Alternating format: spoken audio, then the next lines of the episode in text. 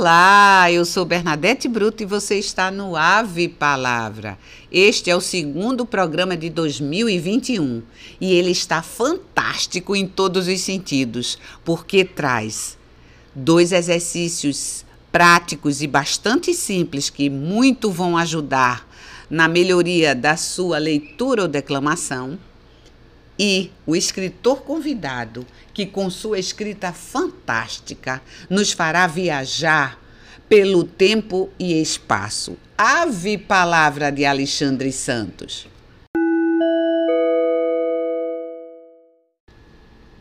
O jardim ou o jardineiro? Rubem Alves. O que é que se encontra no início? O jardim ou o jardineiro? É o jardineiro. Havendo um jardineiro, mais cedo ou mais tarde, um jardim aparecerá. Mas havendo um jardim sem jardineiro, mais cedo ou mais tarde, ele desaparecerá. O que é um jardineiro? Uma pessoa cujo pensamento está cheio de jardins.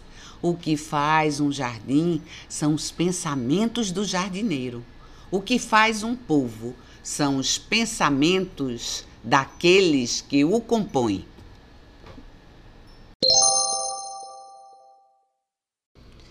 Que bela reflexão o poema de Rubem Alves nos traz. Vamos agora para os exercícios. Temos dois exercícios práticos. O primeiro vai trabalhar nossas cordas vocais e o segundo ajudar na articulação das palavras. E claro, os dois, consequentemente, vão contribuir para a melhoria da nossa leitura ou declamação. Vamos ao primeiro. Lembra daquele besourinho que os bebês fazem? Esse mesmo. Nós vamos fazer três séries de dez repetições desse besourinho, certo? É isso aí, bem simples mesmo, que vai nos ajudar com as cordas vocais. Um outro exercício que é você vai pegar uma caneta ou um lápis na horizontal, colocar entre os dentes e assim proceder à leitura ou declamação. Como essa que vou fazer agora. O que é que se encontra no início? O jardim ou o jardineiro? É o jardineiro. Havendo um jardineiro, mais cedo ou mais tarde, um jardim aparecerá. Como vocês observaram, tem dificuldade. A gente vai procurar tentar articular as palavras com esse empecilho. Isso, vocês vão ver a sensação de leveza depois que encontraremos na boca. E isso muito vai nos ajudar com a articulação das palavras. Então, que tal tentar também?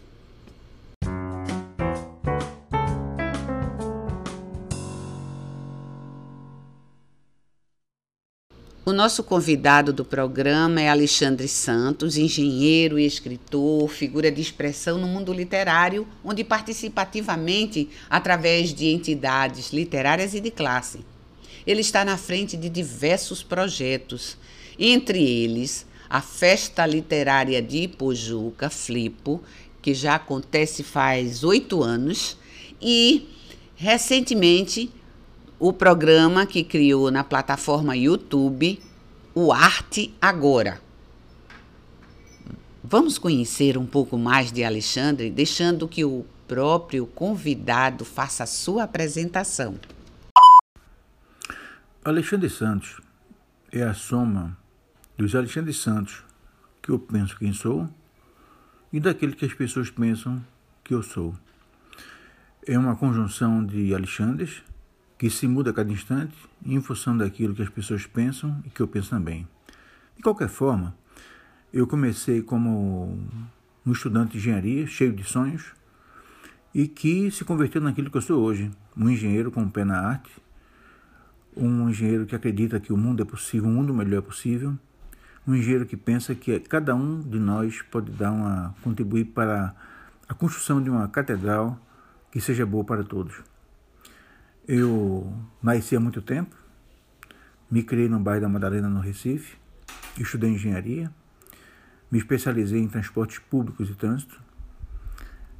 Hoje mantenho um pé muito firme na literatura, escrevo, sou romancista e espero um dia fazer com que a minha obra possa de alguma forma contribuir para que todos possam viver melhor. Esse é o Alexandre que eu penso quem sou.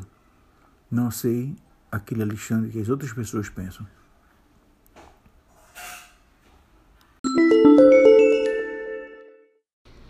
Alexandre Santos tem 32 livros publicados em diversos gêneros. Na prosa, poesia, são romances, contos, crônicas, artigos, novelas e poemas. Aqui destacamos um pequeno demonstrativo da sua produção literária.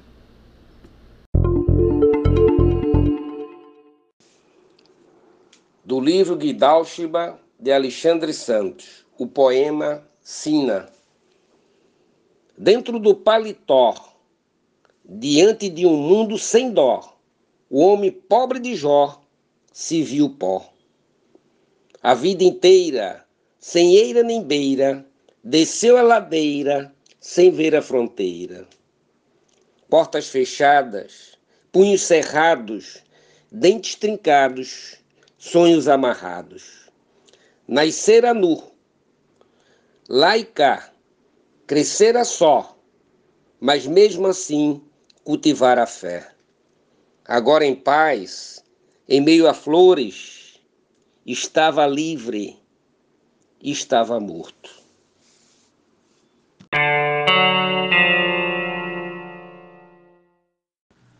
O livro Raízes de Alexandre Santos.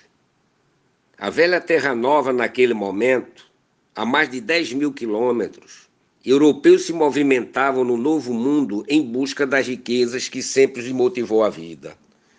Comandantes ambiciosos, jovens desiludidos, empurrados por ordens irrecusáveis ou sonhos de liberdade incontidos, náufragos, forçados, desertores, prostitutas e degredados se adaptavam à nova terra.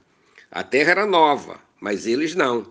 Aqueles homens e mulheres chegaram à terra Brasilis impregnados de costumes, manias e pensamentos criados ao longo de milênio de intransigência e egoísmo, sem que quisessem ou mesmo percebessem tinham uma velhice entranhada nas peles, cabeças e espíritos.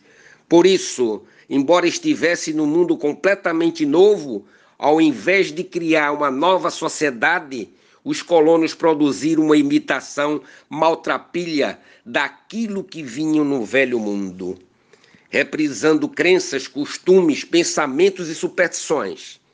E foi assim que, junto com os pioneiros, além dos ranços, doenças, fantasmas e manias europeias, também chegaram às novas terras os demônios, heresias e apostasias que a Santa Inquisição perseguia.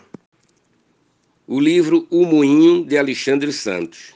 Tintim comemoraram em meio a sorrisos e abraços os primeiros sócios do Instituto Mundial para o Avanço da Economia. Tinham acabado de formular o mais ambicioso e meticuloso plano para a tomada do poder mundial. Tudo tinha começado cinco dias antes de terminar o primeiro dia do encontro anual do Fórum Econômico Mundial, em Davos, na Suíça. O velho Thomas Baldwin convulsionou o plenário do Centro de Convenções com a tese de que o mundo moderno retornaria aos bons tempos, nos quais a liderança política caberia aos empresários e não aos políticos, no seu entender.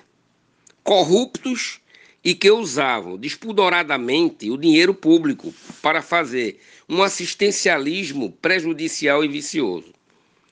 Temos que nos preparar para assumir os encargos que os novos tempos colocarão em nossos ombros.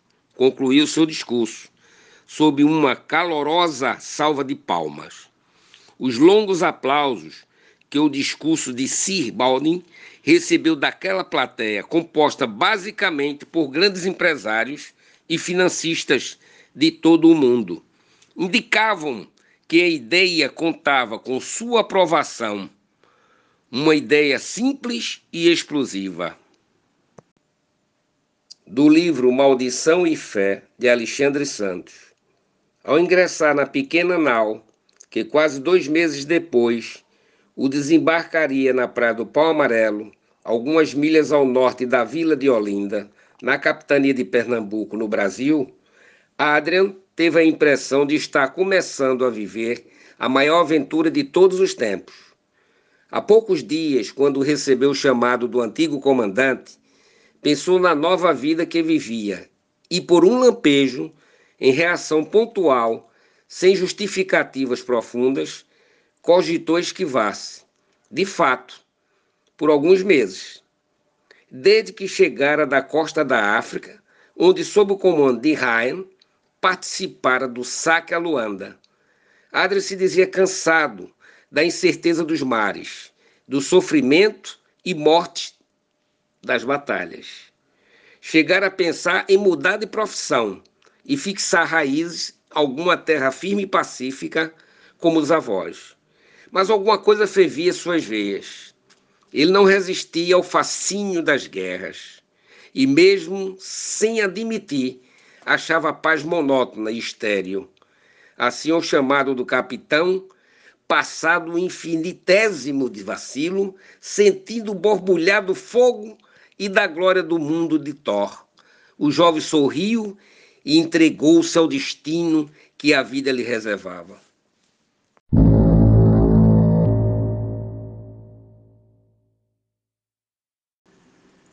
Livro O Segredo de Matilde, de Alexandre Santos.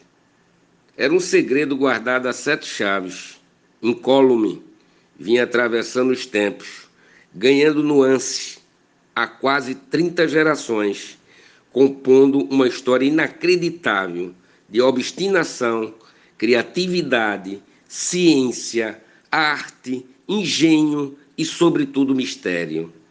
Pela tradição passada de boca em boca através de confidências cochichadas sob juras de sigilo e morredouro por mães extremosas a filhas, afilhadas e protegidas nos estreitos limites da confraria formada no seu entorno. As delícias energéticas começaram a nascer ainda no século XVII, fruto da rebeldia, altivez e tenacidade de uma mulher obstinada e indomável, bem à frente do seu tempo. O segredo de Matilde.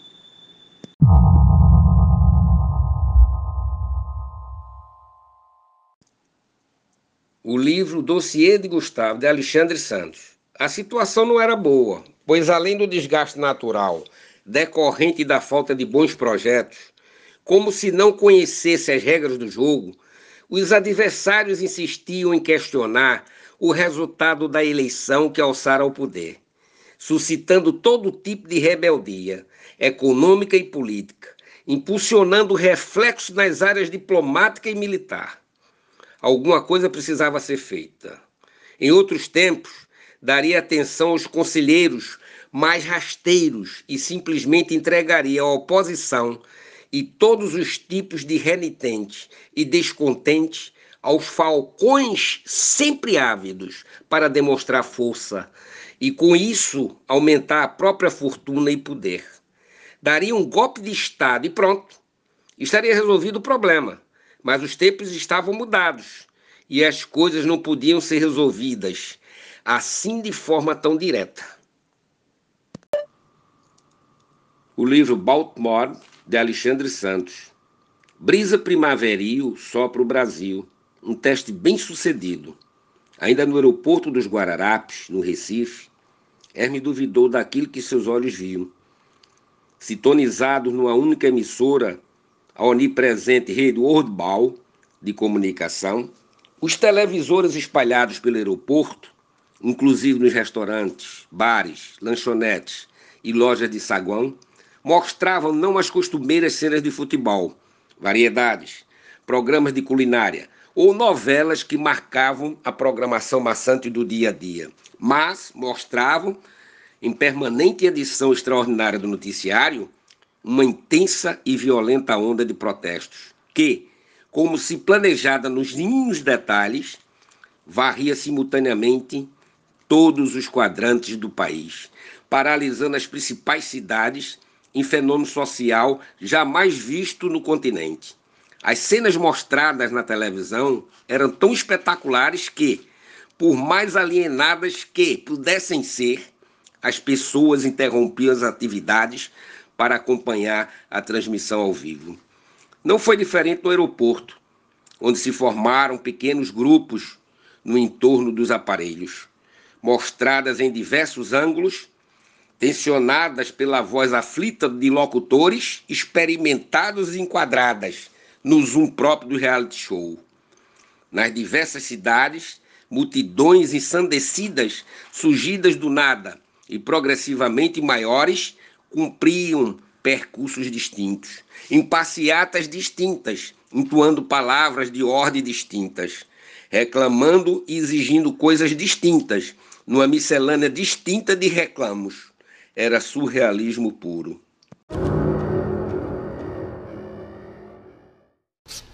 O que faz um jardim são os pensamentos do jardineiro. Assim, é o nosso convidado, jardineiro de tantos projetos e dono de uma escrita fantástica que nos faz refletir sobre a natureza humana e entender questões de poder na sociedade. Obrigada, Alexandre, por sua participação no Ave Palavra, por trazer temas tão importantes para serem refletidos. E deixamos para você, agora no final do programa, uma mensagem de Alexandre Santos, retirada do seu poema Kidaushba, a parte final deste poema. E aguardo vocês no próximo Ave Palavra.